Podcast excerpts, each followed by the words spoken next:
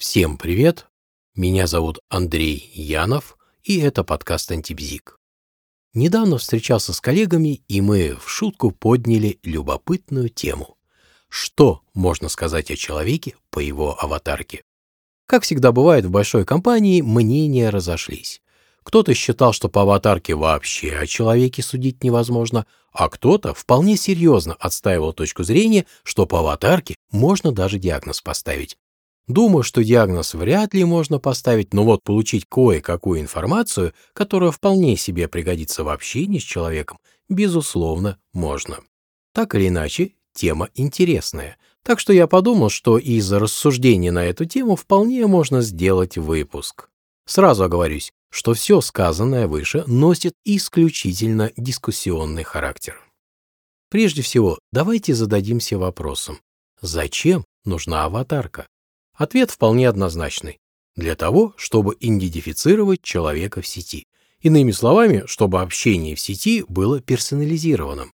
Теперь, держа в уме этот ответ, постараемся порассуждать.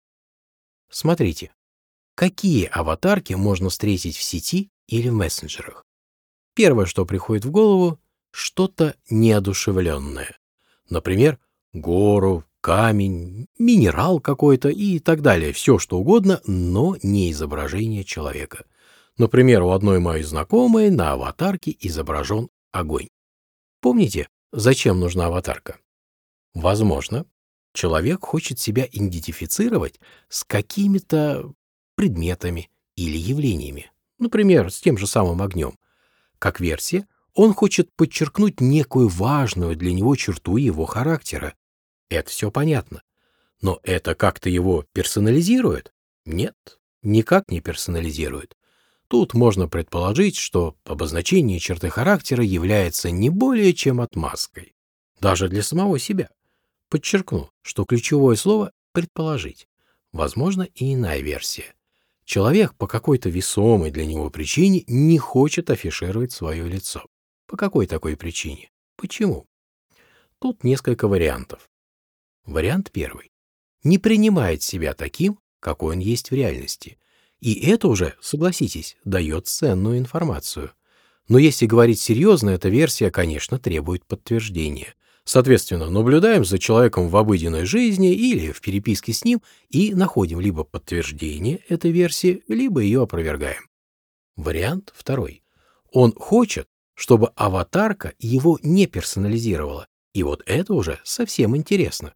Возможно, речь идет о скрытности или неискренности, но, конечно, эта версия также требует подтверждения, ибо очень легко можно навесить ярлык, который в реальности не имеет к человеку никакого отношения. Все то же самое, я полагаю, можно отнести и к пейзажу, зданию или городу, а также и к абстракции или, например, к животным. Разве что пейзаж и животное лучше всего из этого списка передает настроение. Но незабываемая второй версия. Кстати, первая версия про подчеркивание черты характера вовсе не отменяет второй, про нежелание себя персонализировать. И, кстати, черта характера может быть не реальной, а желаемой, то есть воображаемой, что, согласитесь, уже совсем меняет дело. Честно говоря, я бы все же больше склонился к тому, что такой человек желает оставаться как бы инкогнито, либо не принимает своей внешности. Еще раз подчеркну, это все не более чем версии, требующие подтверждения. А вот если на аватарке изображен человек собственной персоной, это уже намного интересней. Какие тут есть варианты? Например, силуэт человека вдали, то есть фотография в полный рост. Если еще и в профиль, или э, человек отворачивается в сторону от камеры, то можно вполне предположить, что такой человек стеснителен. А что нам это дает? Как говорил Лао Цзы, стеснительность – высшая форма гордыни.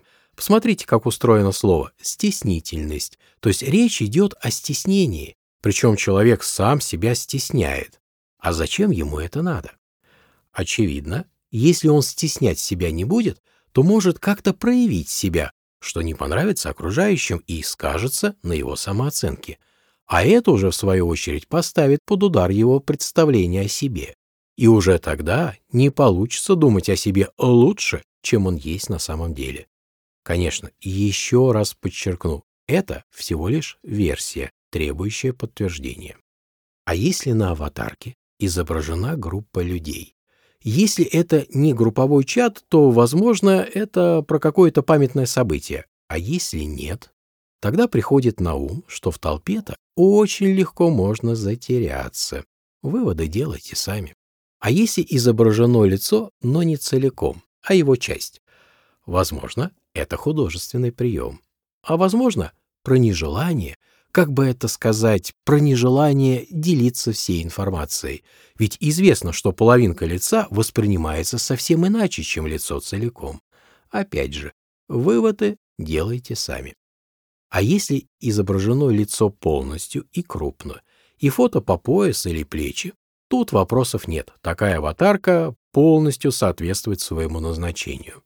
Но вот что еще тут важно? Ракурс. Если фото снято снизу, о чем это может говорить? Возможно, опять же художественный замысел, а возможно, человек желает смотреть на вас сверху вниз. И тут и так все становится понятно. Буду занудой и еще раз повторю, что все это носит дискуссионный характер и все версии требуют проверки.